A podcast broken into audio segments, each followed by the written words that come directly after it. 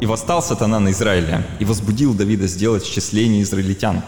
И сказал Давид Иаву и начальствующим в народе, «Пойдите, исчислите израильтян от Версавии до Дана, и представьте мне, чтобы я знал число их». И сказал Иав, «Да умножит Господь народ свой во сто раз против того, сколько есть его. Не все ли они, господин мой царь, рабы господина моего? Для чего же требует всего господин мой? Чтобы вменилось это в вину Израиля». Но царское слово превозмогло Иава, и пошел Иав, и обошел всего Израиля, и пришел в Иерусалим. И подал Иав Давиду список народной переписи, и было всех израильтян тысяча тысяч и сто тысяч мужей, обнажающих меч, и иудеев четыреста семьдесят тысяч, обнажающих меч.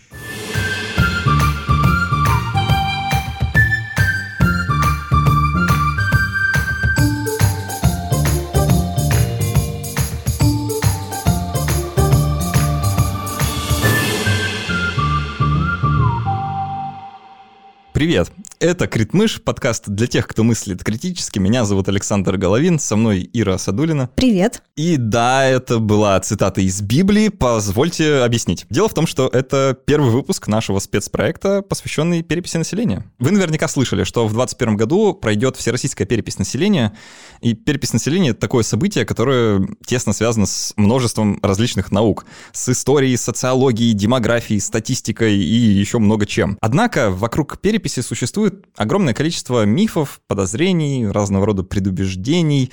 Даже мы сами, о чем мир мне любит напоминать, были склонны не доверять этому мероприятию еще совсем недавно, несколько лет назад. Но изучив вопрос, мы поняли, что мало того, что перепись — это важная для развития социума вещь, так это еще и чрезвычайно интересно. Да, подтвержу. Поэтому участвуйте в переписи населения 2021.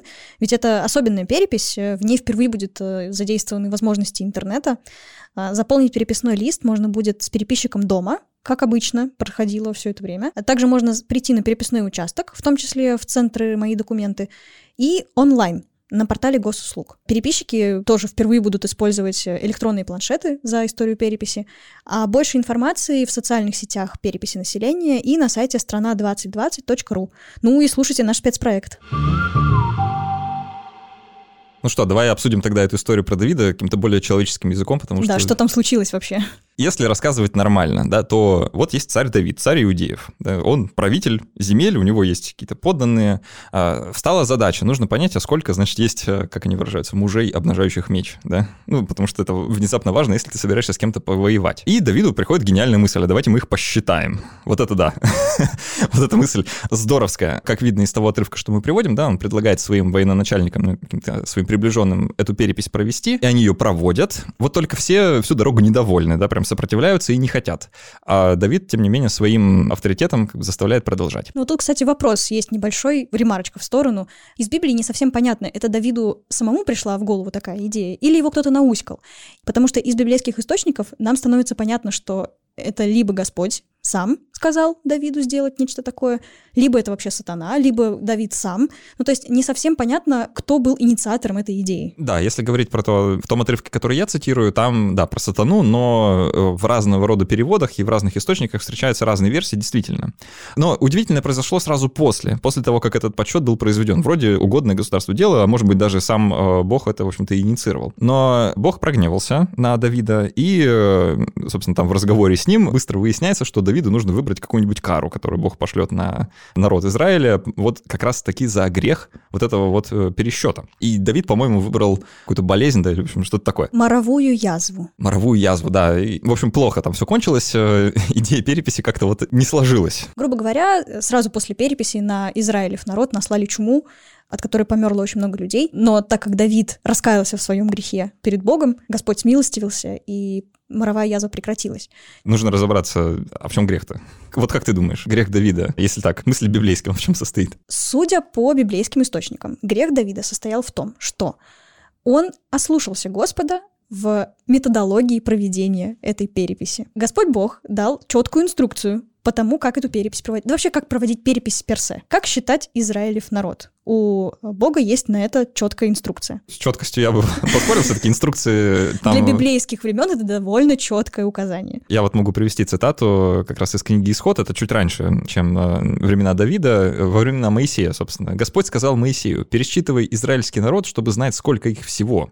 При исчислении этом пусть каждый даст за себя выкуп Господу. Если все будут делать это, то с народом не случится ничего ужасного. Такая вот цитата. Да. Что мы из нее можем понять? Мы из нее можем понять две вещи, что само по себе исчисление не грех. И Да. в Библии очень много примеров разных исчислений. Они там, они там постоянно Они что-то там считают. постоянно Да. что-то считают, но грех состоял именно в том, как этот счет проводился. Господь говорит Моисею о том, что считать иудеев нужно опосредованно, не по головам, вот один, два, три, четыре, а через какую-то жертву, которую каждый человек приносит, условно, Богу за выкуп своей души, грубо говоря. Вместо того, чтобы считать конкретно людей по головам, да, вот поставить их всех в ряд и посчитать 1, 2, 3, 4, 5, 6, мы просим с каждого по шекелю и считаем шекели. Да. Плюс э, косяк Давида в том, что, как, опять же, по Библии, и то, как объясняют это на разных православных форумах разные православные священники, в том, что у Давида взыграла гордыня, и, собственно, ему хотелось как бы окинуть своим царским взглядом, да, свои владения, и в который раз убедиться в том, насколько он великий и могучий. Это другая версия да, объяснения как вот этой вот греховности той самой переписи э, Давида. Тут вот какой важный момент э, можно подчеркнуть. С одной стороны, история типа безумия, да, сам сказал проводи, а потом э, Наказал. на- санкции накладывает, да, за проведение.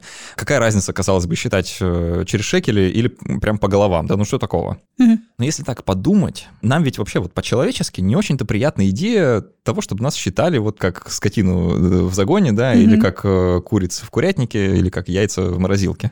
Мы все-таки даже в современной переписи, которая будет в 2021 году, никто вас по головам-то считать не будет. Мы и сейчас тоже проводим перепись не непосредственно, а опосредованно. То есть мы вместо шекелей только сдаем переписные листы, только всего и разницы. Помимо этого, помимо того, что людям не нравится, когда их считают, у людей вообще очень странные отношения со счетом в принципе. Да, вот ты сейчас сказал про то, что людям не нравится, когда их считают как скотину. Я тебе больше скажу. Людям, в принципе, не нравится считать скотину. Когда я искала причины, почему Бог так отреагировал на такой счет непосредственно, и вообще, почему это считается греховным делом, я наткнулась на удивительный мир суеверий. Значит, в чем дело? Есть такой британский религиовед, антрополог и этнограф сэр Фрейзер Джеймс Джордж. Это не современник наш. В 1918 году у него вышла книга «Фольклор в Ветхом Завете». В этой книжке он рассказывает про то, у него есть глава, прям которая называется «Грех переписи населения», где он рассказывает о том, что в принципе вообще у разных народов по всему земному шару существует такое очень суеверное поверие о том, что считать что-либо — это нехорошо. Нет достаточного научного объяснения того факта, почему люди так боятся непосредственно считать вот это вот один, два, три и так далее. Возможно, корни у этого кроются где-то там, где еще цифр-то не было как таковых. Это скорее психология, да, какая-то? Да, да, да, да, да. То есть, очевидно, где-то вот на путях анализа развития о том, как исторически складывался мозг человека, да, и вот эти вот абстракции циферные, как они появлялись вот в мозгу у человека, видимо, кроется это где-то там. Но интересно не- не это. Интересно то, какие конкретные суеверия связаны с этой боязнью счета. Вот, например, в племенах Восточной и Северной Африки не считают детей. Ну и вообще повсеместно это распространено в э, племенах Африки, боязнь счета. Они не считают детей, они не считают э, членов семьи. Если исследователь придет в племя и спросит у женщины, сколько у тебя детей, она, скорее всего, скажет, пойди и посмотри сам. Почему нельзя-то? Ребенок почти... Что плохого случится, если я посчитаю 1, 2, 3, вот третий прибежал? Да, глобальный страх перед счетом состоит в том, что люди верят, будто если ты посчитаешь детей, то кто-то из них обязательно заболеет или умрет. И вообще что-то плохое случится. То же самое с членами семьи, то же самое со скотом. Но знают, кстати, стадо по головам. Казалось бы, да, если ты не знаешь, сколько у тебя коров, ты не можешь понять, какая из них убежала. У этих людей развито как бы такое пространственное воображение, и они знают просто, как выглядит их стадо. Они могут идентифицировать, что кого-то не хватает. Просто кусок стада пропал, а ка- сколько конкретно там было голов, Типа того. я не считал, мол. Не считают зреющие плоды, ибо считается, что они плохо созреют. Не считают даже меры зерна. Там одна унция зерна, две унции зерна и так далее. И, в общем, люди применяют какие-то безумные штуки и патчи для того, чтобы не считать все непосредственно.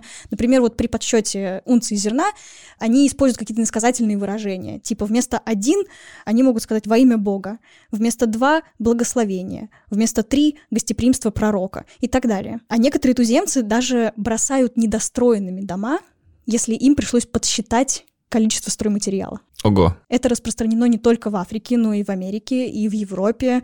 Некоторые суеверия заходят так далеко, что люди боятся даже назвать собственный возраст. Ну, это, кстати, можно понять, в принципе. Тянется до сих пор, правда? И самая безумная история, с которой я столкнулась, это баварская история про то, что нельзя считать клетки в супе. Иначе что? Да, вот здесь нужно оговориться, почему вообще нельзя считать, почему такое суеверие сложилось. Дело в том, что считается, будто вокруг человека всегда присутствуют злые духи, они его все время сопровождают. Если ты начнешь считать что-то непосредственно, злой дух услышит, сколько у тебя того или иного, сколько у тебя детей, сколько у тебя стада, сколько у тебя клеток сколько у тебя клеток в супе, может таким образом как-то навредить. То есть вот через узнавание количества злой дух может причинить тебе какой-то вред. Вот с клетками немножко по-другому, там супер милая история, потому что в Баварии нельзя считать клетки. Почему?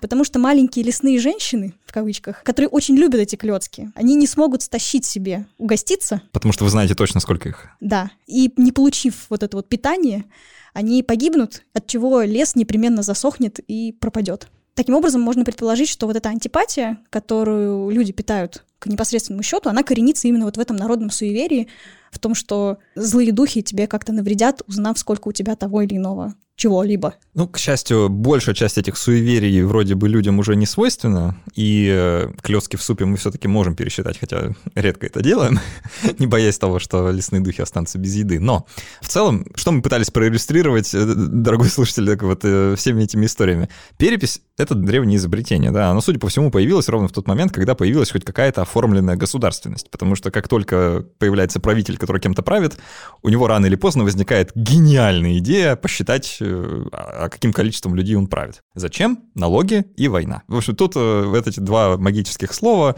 объясняют э, всю мотивацию происходящего. Да? Зачем Давиду знать, сколько у него там сынов Израилевых? Да там прям в тексте написано, да, вот тысяча тысяч, значит, жителей Израиля готовых взяться за меч, в случае чего. Да, это полезно знать, как выясняется, когда все друг с другом воюют. И, в общем-то, на протяжении тысяч лет истории мало что менялось с библейских времен да, до, скажем, там, века 19-18. Просто потому что а что еще делать? Да? Собираем налоги, воюем. Налоги, война. Собираем налоги, воюем дальше. Повоевали, пора налоги собрать, да? Собрали налоги, пора и повоевать. Все это сопровождалось, естественно, там, ну, периодическими подсчетами, да, ради того и ради другого. В разных местах были разные интересные истории. Часть из них мы будем рассказывать на протяжении нашего спецпроекта еще. Просто вкратце упомянем, да, что вот, например, э, есть э, чудесная история про римских счетчиков, да, и переписчиков, которых называли цензоры. Не углубляясь в детали сильно далеко, э, скажем, скажем ли, что слово цензура, оно как раз оно корнями восходит да, именно туда. И неспроста. В Средневековье было несколько историй, например, э, Вильгельм Завоеватель, который первый нормандский правитель Англии. Он тоже велел провести поземельную перепись, чтобы после того, как он получил престол, он мог понимать, сколько ему собирать. Сколько вообще, можно налогов да. и сколько можно воевать, да. И насколько он могуч. Там забавное название, да, в этой переписи. Это все собрали в книгу, которая называется «Книга судного дня». У этого есть объяснение. Книга судного дня это называется так потому, что в судный день, по поверьям, человеку предоставится список всех его деяний. И проведя нехитрую параллель, вот э, монахи, которые записывали эту книгу, решили, что она будет называться так, потому что, ну, в принципе, и это список, и то список, и, в общем-то, да, это такое саммари всего, что было сделано, или всего, что мы имеем. В общем, идея переписывать людей, она развивалась. Развивалась вместе с государственностью и усложнялась вместе с тем, как усложнялись общества, усложнялись государства сами. Ближе к современности ситуация начинает меняться. Людей начинает интересовать несколько более широкий пласт вопросов, чем просто а сколько мы можем собрать денег и сколько отправить на войну. И где-то начиная с эпохи просвещения мы уже интересуемся совершенно разными вещами, в том числе и там, устройством быта людей, том, как они живут, в каких условиях, э, насколько они грамотные. Да, мы вот э, все это рассмотрим, но давайте взглянем подробнее на то, как проходила перепись на территории нашей страны. И, мне кажется, неплохая точка отчета для этого — это единственная всеобщая перепись, которая прошла в Российской империи в 1897 году. Здесь нужно понимать, что переписи проводились и до этого. Например, абсолютно точно они проводились в Золотой Орде при татаро-монгольском нашествии. И во далее, времена Петра Первого. Во времена да. Петра Первого. То есть переписи проводились, но они, как уже было сказано, все проводились с одной и той же плюс-минус целью. Так или иначе, 1897 год нам кажется удачным началом этого разговора, просто потому что это некоторое начало современной переписи, в кавычках, скажем так. Очень сильно в кавычках. Да. Для того, чтобы в этом разобраться, мы позвали к нам в гости Андрея Аксенова, автора подкаста «Закат империи», который нашим слушателям, может, должен быть хорошо знаком. Давай поговорим с ним. Это было гораздо в меньшей степени по поводу налогов и по поводу войны, потому что тут, в принципе, более-менее цифры были понятны всем. Хотелось знать структуру населения, хотелось знать э, экономически, кто чем занимается. Ну и вообще статистические сведения тогда были уже крайне нужны просто для того, чтобы, начиная с того, что надо планировать бюджет, какие-то вещи, заканчивая тем, э, где, в каких областях какое живет население, потому что вообще э, тогда люди были приписаны в основном к месту своего проживания, то есть если крестьянин родился в какой-то деревне, метрические книги его семьи, его, они велись в церкви, они велись священником. Вот, но фактически к началу 20 века огромное количество населения мигрировало и не жило в местах, откуда род его происходит. Так как все были по сословным признакам распределены, то вот, соответственно, например, были люди, которые считались крестьянами, они приписаны к крестьянскому сословию, но они могли там три поколения уже жить вообще не в своей деревне, а в городе, но метрические книги их велись в деревне. Вот. И как бы если ты берешь официальные сведения, вот как с государства, то ты можешь их собрать с помощью метрических книг, которые велись довольно качественно. Вот. Но это не давало точной картины, потому что миграция населения была большой. Это как такой церковный реестр, получается, что ли? Вот да, тоже хотела спросить, что такое метрическая книга, и можно ли ее считать, допустим, аналогом вот э, нынешних э, там данных, которые хранятся там в ЗАГСах и так да, далее? Да, да, это абсолютный аналог.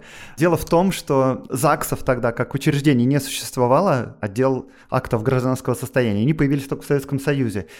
И видение вот, основных вех жизни человека, то есть первое это рождение, второе свадьба и третье смерть, они как бы изначально связаны были все с религиозными обрядами, и удобнее всего, естественно, было возложить учет вот этих событий на как раз священников. Поэтому прямо государство обязывало все конфессии основные, то есть это христианство, мусульманство, э, буддисты, там христиане, вне зависимости, лютеране это или какие-нибудь католики, значит, все люди были приписаны к определенной церкви.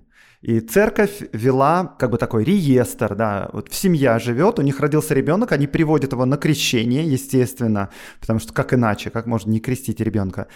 И священник записывает его, вносит в специальные метрические книги. И по этим метрическим книгам можно смотреть вот до очень далеких времен, кто рождался в этой деревне конкретной, соответственно, кто умирал, потому что смерть это тоже обряд, и кто женился, потому что свадьба это, соответственно, тоже обряд. Получается, что в 19 веке жизнь вообще в целом в мире сильно изменилась, потому что да, идущая индустриализация и вообще промышленная революция полными темпами, урбанизация начинается очень активно, и вот как ты сказал, да, многие из деревень начинают приезжать в города, и вообще там мобильность населения повышается. Полагаю, что это, наверное, были среди основных мотивов да, для государственных управителей того времени, чтобы провести перепись. Да, да, да. Насколько я понимаю, в целом основная идея была такая, что понять, кто где живет реально и кто чем реально занимается. То есть сколько у нас крестьян, у нас приписано к крестьянскому сословию, но в начале 20 века то, что ты приписан к крестьянскому сословию или какому-либо другому, это вообще не означает ничего. С большой вероятностью ты, скорее всего, занимаешься, там, если ты крестьянин, ты все-таки на земле, но уже огромная доля населения не на земле. И чем она занимается, это, конечно, очень интересно. И с этой точки зрения нужно понять, как у нас активно проходит индустриализация та же самая, что нужно с этим делать. Причем не обязательно государство позитивно смотрело на индустриализацию. Было большое количество людей, которые негативно рассматривали индустриализацию и миграцию населения, в том числе потому что когда люди приезжают в город, они видят там кучу всяких соблазнов, там же и проституция разрешена, и бордели, и вообще культура какая-то низменная, да, скажем. И, возможно, это вредно вообще нашему населению. Мы, конечно, может, и не спешили делать железные дороги, но вот когда они появились, сразу появилась мобильность населения. Вообще хорошо это или плохо? Многие считали, что это плохо и думали, может быть, как-то нам надо так организовать, чтобы, допустим, в экономическом смысле не отставать от западных стран, но, допустим, мобильность населения, чтобы была меньше, чтобы как бы тлетворное влияние современной культуры не влияло дурно на наших благодарных крестьян, потому что, ну, вот они что-нибудь изучат лишнее, а потом пойдут на баррикады и вообще свергать царя начнут. Это все очень сомнительно, может, э, с сомнительным результатом. Но для того, чтобы понимать вообще, что реально происходит, насколько они действительно перемещаются, насколько вот в газетах, в э, консервативных, вот правы они, эти консерваторы, о том, что у нас вообще полная беда, и все ездят куда хотят, оторвались от земли, и, в общем, что-то плохое происходит. Может, это не так страшно на самом деле. Ну, в общем, нужна какая-то опора для этого, нужна какая-то опора, да. Ты на самом деле неплохо описал вот с точки зрения государства, да, какой смысл проведения вот этой самой процедуры переписи, да. Смысл, ну, очень понятный, что нужно действительно знать, а что с населением происходит, потому что с ним явно что-то происходит, да, и мы не знаем что. Давай теперь поговорим, ты вначале немножко как-то это вскользь коснулся. А как население реагировало на эту замечательную идею? О, население реагировало интересно. Но нам всегда кажется, что, возможно, население обычно не очень лояльно относится к попыткам их посчитать, но на самом деле по-разному относилось население. И в большей степени восприняло это хорошо спокойно. В целом доверие к переписчикам и к переписи было достаточной степени большое. Естественно, как всегда бывает, были люди, которые пытались уйти от этой переписи, которые что-то подозревали, но в целом люди относились достаточно лояльно. Это, возможно, было связано с тем, что перепись происходила в 97 году, и Николай II, в общем, зашел на престол в 96-м официально, а правил с 94-го, то есть это как бы молодой царь. Нету каких-то предубеждений относительно него, наоборот, ощущение такое, что вот пришел царь, ну, практически цитаты, я говорю, пришел молодой царь, и вот ему кажется, что мы плохо живем, а мы плохо живем, крестьяне, да, бедно. И вот он хочет нас узнать получше, что у нас происходит, вот наши беды и нужды, и чтобы, значит, понять, сколько у него сыновей, значит, детей, ну, как бы он же царь, отец народа, чтобы улучшить это население. Это прям очень распространенная точка зрения. Неизвестно, насколько это сильно было связано с тем, что царь именно молодой, но вообще очень многие крестьяне воспринимали перепись именно так. Но были, конечно, люди, которые не хотели переписываться. И в первую очередь это касается даже не налогов, потому что на самом деле налоги как бы все уже и так оплатили, и было понятно, что вот есть там община, есть деревня, сколько там примерно людей, и налоги не платят. Причем налоги платили, между прочим, не с человека, а с общины. И поэтому с точки зрения налоговой, возможно, это тоже не сильно пугало людей. Кто был против активно и уклонялся от переписи? По религиозным признакам в основном. Были староверы, ну они сейчас есть, старообрядцы, которые э, вообще старались минимально участвовать в жизни государства и подозревали, что вот все государство, которое есть после Никона, после Никоновских реформ, это значит э, государство Антихриста, что э, время Антихриста, некоторые считали, что уже пришло, некоторые, что вот скоро придет. Любые признаки, которые вот происходят с учетом, это все воспринимается как очередной признак прихода Антихриста. Там у этих форм, которые были во время переписи, была форма А и форма Б. И, значит, крестьян переписывали формой А. И при эти староверы считали, что, значит, форма А, А означает Антихрист, а Б означает, значит, э, Божий сын. Вот, и значит, только городским жителям дают форму Б, а крестьянам дают А, потому что их хотят причислить к воинству Антихриста. В общем, такая конспирология из конца 19 века в такой форме. Да, ну и они жили обычно очень удаленно, без проблем уходили в леса. Вот, короче, староверы, не все, да, не все, но в целом, в среднем, среди староверов было много людей, которые уклонялись от этой переписи. Ну, про налоги, естественно, тоже говорили. Во-первых, были, конечно, идеи о том, что вот сейчас у нас налоги платятся, конечно, на общину, а, возможно, хотят сделать на, на душу населения, хотят всех посчитать, чтобы теперь деньги брать с человека. И нам придется больше платить. Есть, конечно, мысли такие были, да, кто-то уклонялся относительно от этого. Но больше всего всех волновал вопрос земельный, ну, это самый больной вопрос Российской империи, который больше всего обсуждался в Госдуме потом. Там реформы Столыпина, во многом сама революция 17 года произошла из-за нерешенного земельного вопроса. Земли было мало на каждого крестьянина. Вот, и ходили слухи, что, значит, хотят всех переписать, чтобы понять, сколько людей на земле, почему так мало у крестьян земли, чтобы прирезать землю. Даже часто, там, не чтобы отнять лишнее, а чтобы дать больше крестьянам землю. Ну, то есть, в целом, в большинстве среди крестьян э, как бы менее грамотного части населения Российской империи было отношение более лояльное, и даже вот что перепись происходит для того, чтобы помочь крестьянству. Дело в том, что вопрос религиозной, э, принадлежности к религии, это вообще один из базовых вопросов самоидентификации человека тогда. Вот если взять, например, Советский Союз, в этом государстве, в предыдущем, были анкеты, да, все анкетировались. Э, при заполнении паспорта 5 граф было у паспорта. По важности уже были отсортированы. Первые три графы имя, фамилия, отчество, потом возраст. И пятая графа — это национальность. Вот то, что было важно для советского государства. Это часть самоидентификации базовая.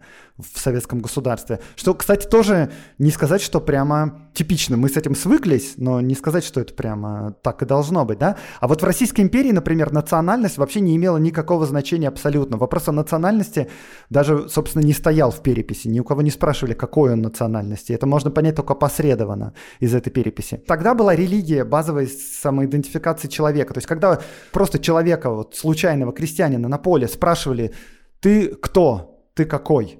Ну, он, возможно, сказал бы первое слово «русский», что означало бы просто, что я живу в России, я поданный русского царя.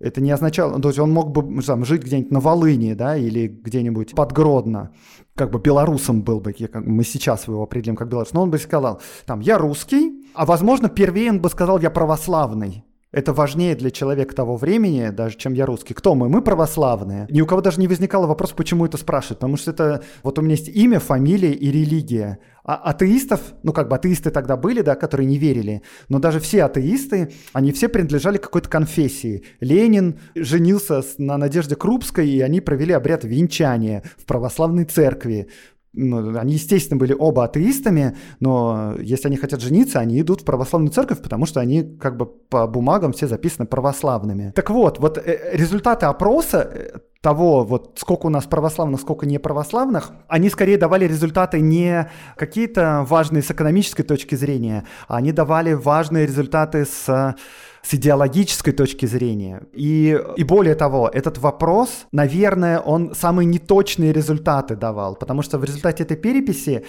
наибольшее число искажений, которые были произведены, они были произведены именно по графе религиозной принадлежности. Вообще, надо сказать, да, я сейчас говорю об искажениях, но вообще эта перепись была очень хорошей, очень качественной, очень серьезно подошли к ее подготовке, можем про это тоже немножко поговорить. То есть в целом отличная перепись. Естественно, как в любой переписи, не там бывают какие-то, да, недочеты. Самые большие недочеты, которые только были, они были связаны как раз с религиозной принадлежностью, потому что у нас, да, как бы считалось, у нас православное государство, государства. И чем больше будет православных, тем больше будет оснований у царя говорить, что вот у нас есть господствующая религия, и большинство населения они православные. Тут все как бы сходится один к одному. То есть это уже даже вопрос самоопределения не только конкретных людей, но и государства в целом. Да, естественно, да. Православие, самодержавие, народность. И если заметить эту триединую формулу, которая уже не часто тогда употребляется, но тем не менее в подкорке где-то есть, там православие вообще-то на первом месте. У нас сначала православие, потом только самодержавие потом вот уже народность некая.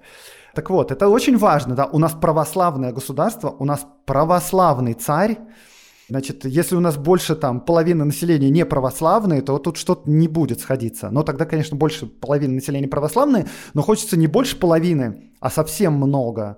И поэтому были всякие эксцессы, например, там в западной части страны, в западной Беларуси теперешней, многих униатов, которые фактически как бы они католики, да, потому что они признают главенство папы, но обрядовость у них православная. Униатов многих приписывали в православные, потому что, дескать, вот поляки, когда владели этими землями, они, значит, обманули местных крестьян и оставили им церкви как есть, все как есть, все как в православной церкви, только главный папа. И крестьяне этого не заметили, но сейчас мы все вернем, значит, по справедливости, значит, обман этот разрешим. А местные крестьяне, они как бы не хотят, они такие, нет, мы униаты, их берут, записывают в православные, типа, вы не очень понимаете сами, что к чему. Или каких-нибудь раскольников тоже приписывают к православным. То есть приписки были.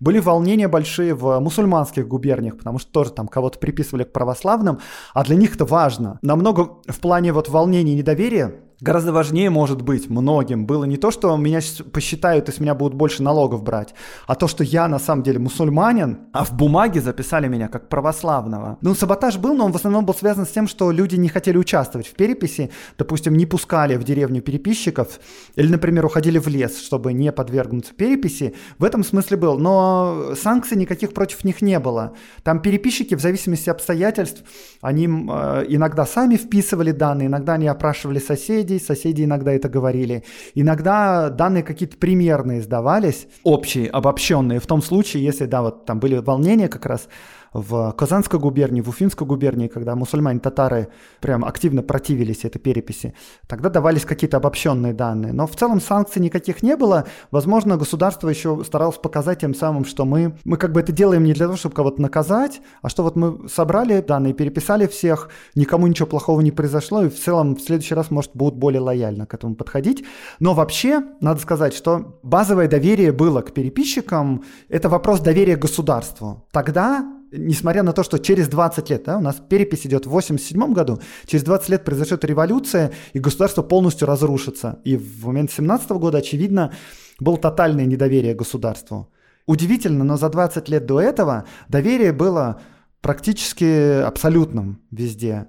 Никаких терактов, никаких там подпольных партий активных, ничего не происходит все очень спокойно и с большим доверием относятся к государству, и потому что видят и думают, и как-то понимают, что государство о них заботится. И вопрос, наверное, саботажа переписи – это вопрос как раз доверия между людьми и государством. И поэтому по этим результатам можно многое понять как бы опосредованно, насколько люди доверяют государству тогда. И вот удивительно, да, но в 97 году Люди доверяли государству, центральному правительству, царю, министрам, чиновникам, которые проводили эту перепись. Если мы вот с ней заканчиваем, я хотел бы еще пройтись по бланку, потому что там всего лишь 14 вопросов, которые задавались, и можно понять, что интересовало и что не интересовало. Да? Ну, первый вопрос — это фамилия, имя, отчество, конечно.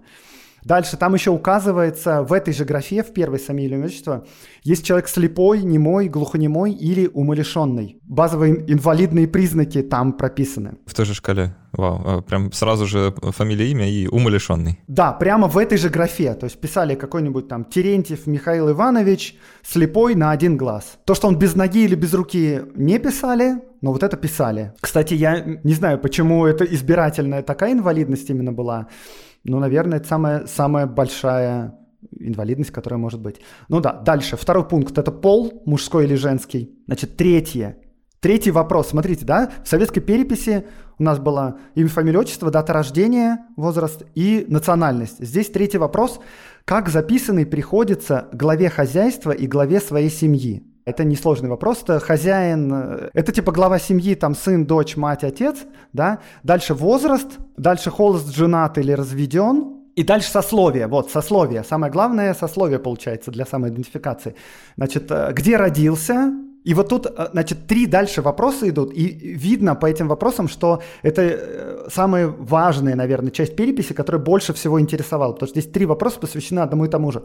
Первое, где родился? Второе, где приписан? А третье, где обыкновенно проживает? То есть он может родиться в одном месте, в какой-то деревне, переехать в город и там жить, работать, а приписано оставаться быть в своей деревне. Или он мог, например, переехать в город, и там уже у него вся жизнь уже там происходит, и он проходит через бюрократическую процедуру приписки к новому месту, он становится приписан по новому адресу, к новой церкви, к новой общине, к новым там, куда он переехал а мог быть и не приписан. Вообще ничего не поменялось, у нас же то же самое все. У нас ты можешь родиться в одном месте, прописка у тебя может быть в другом, а жить ты можешь в третьем. Не, ну кое-что поменялось все-таки. Да, совершенно верно, да. Тут в этом смысле не поменялось, но вопрос в том, что здесь из 14 вопросов, три вопроса посвящены местопребыванию человека. И вот вопрос как раз миграции и где люди находятся, как они перемещаются, где они в реальности живут, это как раз важные вопросы, которые хотелось понять всерьез. Дальше у нас идет вероисповедание, Дальше идет 12 пункт родной язык. Пункта национальность вообще нету, потому что он непонятный, но есть родной язык. И тут тоже были как бы сложности, потому что не все понимали этот вопрос. Можно было прийти к человеку где-нибудь, да, под Брест-Литовском каким-нибудь и спросить, на каком языке разговаривают. Человек мог говорить, как бы, ну, мы сейчас назовем это белорусский язык. Он мог сказать, что он говорит на польском, а мог сказать, что он говорит на русском а мог сказать, что он говорит на белорусском. И на белорусском он сказал бы, может быть, даже с меньшей вероятностью. То есть вот два крестьянина говорят на одном и том же языке, один из них будет католиком, например, а второй будет православным. И первый скажет, я говорю по-польски, например, а второй скажет, я говорю по-русски.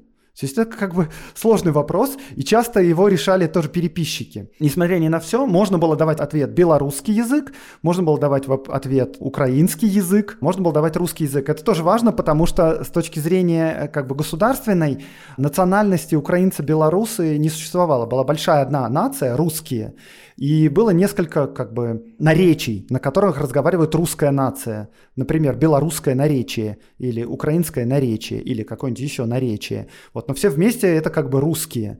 Но вот язык можно было назвать «я говорю на русском языке, или я говорю на белорусском языке. Короче, тут тоже есть сложности. Э, мы уже так много говорим, поэтому, наверное, не будем углубляться, но вот она есть. Дальше грамотность. Это тоже важный вопрос. И у него два подпункта. Умеет ли читать? И на него ответ «да» или «нет». А второй, где обучался, обучается или кончил курс образования. Нужно посчитать вообще тех, кто читать умеет, а отдельно от них нужно посчитать тех, кто образован и как он образован. Высшее образование у него, там, закончил он какое-нибудь э, училище или гимназию или что-то. И все, последний большой пункт, это 14 пункт, который касается, называется занятие, ремесло, промысел, должность или служба. И там два подпункта тоже. Главное занятие, за счет которого человек живет. И второе, вспомогательное, побочное.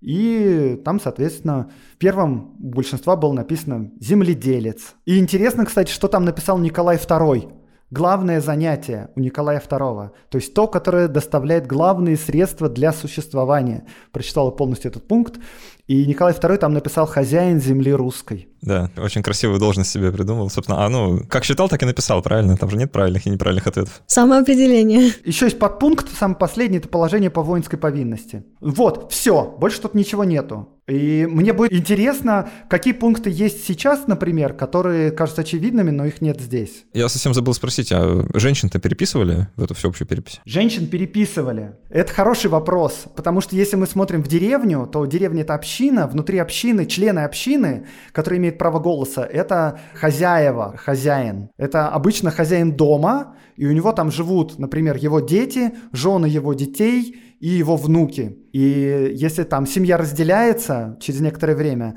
и она разъезжается по нескольким домам, это тоже много чего означает. В частности, что надо перемерить поле, которое на общину приходится, и каждому отдельному хозяину выдать там отдельные полоски, на которых он будет пахать. То есть это отдельная процедура. То есть глава общины, большак, да, глава семьи, это важный человек. Именно он участвует в сельских сходах. Вокруг него вращается вот эта планета семьи в Российской империи, и женщин там пункты, да, которые я описывал, как записанный приходится главе хозяйства и главе своей семьи. То есть первым пунктом идет хозяин дома, это, например, да, какой-нибудь Терентьев Михаил Павлович. И он пишется как хозяин, а все остальные пишутся по отношению к нему, кто они. И ну и там дальше пишет жена, допустим, сын, дочь, то есть, да, их переписывают. Если эта семья была грамотная, если крестьяне были грамотные, то им могли эти листки отдавать на семью, и переписчики потом их забирали через некоторое время. Они могли не переписывать сами.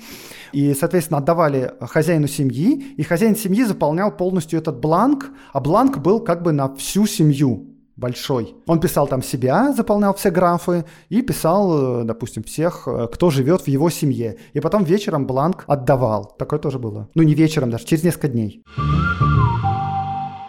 Одна из самых интересных вещей, которые можно наблюдать вот так вот исторической ретроспективе, это то, какие вопросы появлялись в переписи и какие из нее исчезали. Потому что это некоторое окно в голову тех, кто составлял эту перепись, да, собственно, в мотивы ее проведения. Весьма. А может быть, давай ты расскажешь, какие вопросы, вот начиная с 1897 года, как-то появились или, может быть, исчезли? Да, это на самом деле удивительная штука, ребят, потому что для меня это было прям, ну, реально открытием. Я как открыла, такая, ух ты, это так работает. Через вопросы, которые появлялись или исчезали из переписных листов, можно проследить ход истории, про то, как менялась мысль человеческая, про то, что им становилось важно, и про то, что переставало быть важным. Вот, например, опять же, мы спросили у Андрея Аксенова об этом. Удивительная вещь, но в 1920 году в переписном листе появляется вопрос о наличии кухни и ватер-клозета. Вот что Андрей по этому поводу нам расскажет? Значит, вопрос. Как вы думаете, даже не крестьянин Российской империи, а крестьянин Советского Союза, колхозник, послевоенный, в 50-е годы, куда он ходил в туалет?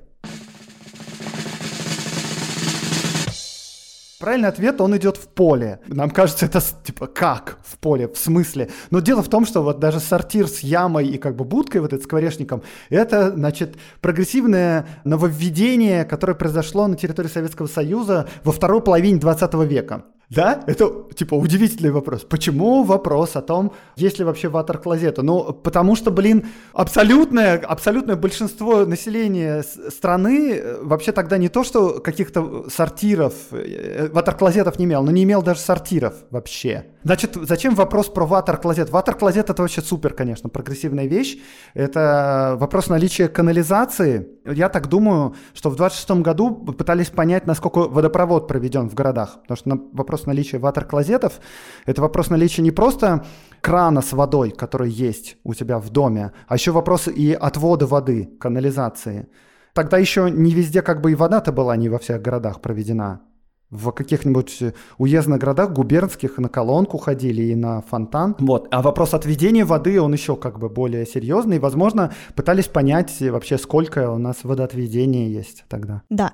Ну, то есть очевидно, что людям вдруг стало важно наличие у них водопровода. Или, например, уже в 1920 году из переписи исчезает вопрос про сословие. Ну и вообще в раннем СССР этот вопрос про социальное положение, он в принципе смягчается, потому как людям важно было показать вот это вот уравнение всех со всеми. Но, например, в 26 году появляется вопрос о наличии или съеме жилья. То есть вы снимаете или у вас свое? Думаю, должно быть понятно, да, с чем это связано. Это время стремительной урбанизации. Да. Вот любопытно, в переписи 1937 года еще фигурирует вопрос про религиозную принадлежность. Да. Обсудим это в следующем выпуске, почему он там вообще есть.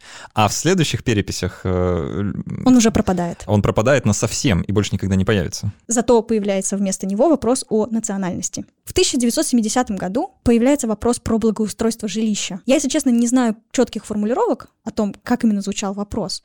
Но это интересно, потому что здесь мы можем прямо пронаблюдать вот этот транзит, когда людям интересно было только про налоги и войну, к тому, чтобы как сделать жизнь людей получше. Потому что спросив у них вообще, а вам как живется, мы, в принципе, можем отследить, насколько у них э, хорошие жилищные условия. Вот мы уже почти подобрались э, совсем к современным переписям. Да, и в современности это только усиливается, потому что вот в 89 году появляется самый безумный вопрос, на мой личный взгляд. Я, если честно, до сих пор не понимаю, почему он там есть. Наверняка у этого есть объяснение. И в 2021 году вас тоже спросят об этом. Вас спросят о материале ваших стен в доме. Так, подожди, я должен знать, из кирпича он там или из бетона? Да. А есть в нем асбест? Может, в этом дело? Я задаюсь этим вопросом, но, скорее всего, лично на мой взгляд, это, да, связано именно с тем, что государству важно знать, в каком доме вы живете, чтобы понимать, сколько у нас людей, например, живет в деревянных домах до сих пор, сколько там в кирпичных, насколько они там протапливаемые, непротапливаемые. Это тоже все вопрос про благоустройство. Ну и ближе уже к десятым нулевым годам происходит вообще интересная довольно вещь. Например, в 2010 году появляется вопрос о наличии научной степени. Почему-то вдруг стало важно есть у тебя научная степень или нет. До этого никогда не спрашивали. Опять же, это моя спекуляция дальше пойдет, но мне кажется так, что, возможно, тут есть какая-то корреляция. Я сейчас не претендую да, на какую-то объективность. В 2010 году спрашивали про занятость слэш-безработицу. Есть подозрение, что это как-то связано с кризисом 2008 года. Может быть, да. Так как, да, было очень много сокращений в то время, и важно было вот это отследить повлияло, не повлияло. В этом же году, в 2010 в переписи появляется вопрос о наличии интернета. О, Учитывая то, что интернет появился вообще-то сильно раньше, удивительно, почему об этом стали спрашивать только в 2010 году. Ну, честно говоря, в 2002, да, когда была предыдущая перепись, до 2010 спрашивать это было еще довольно бесполезно, потому что ну, у кого в 2002 году был интернет? У довольно большого количества людей был, но не у подавляющего большинства все-таки, да. А в 2010 это уже был такой всеобщий тренд. Ну и в 2021 году обещают вопрос про бакалавриат и магистратуру. Для меня это тоже необычное наблюдение, постольку, поскольку мы перешли на баллонскую систему образования как раз в 2010 и вот эта штука стала актуальна вдруг о том, какая форма образования вами получена. Ну что, это был первый выпуск нашего спецпроекта про перепись населения. В следующий раз обсудим интересную историю про Сталина и перепись 1937 года и поговорим про разные статистические особенности проведения переписи. Про методы. Про методы и про то, чем перепись вообще отличается от банального опроса и зачем она вообще нужна. Участвуйте в переписи населения в 2021 году. Напоминаю, что заполнить переписной лист можно будет несколькими способами. Во-первых, с переписчиком дома. Во-вторых, можно прийти на переписной участок, в том числе в центр моей мои документы. И, наконец, онлайн. Вы можете сами заполнить на портале госуслуг опросник и затем просто сообщить переписчику код, который вам выдадут. Больше информации ищите в социальных сетях переписи населения и на сайте страна2020.ру. Спасибо, что были с нами. С вами были Ирина Садулина. Всем пока. И Александр Головин. Спасибо, что слушали. До встречи через неделю и пока.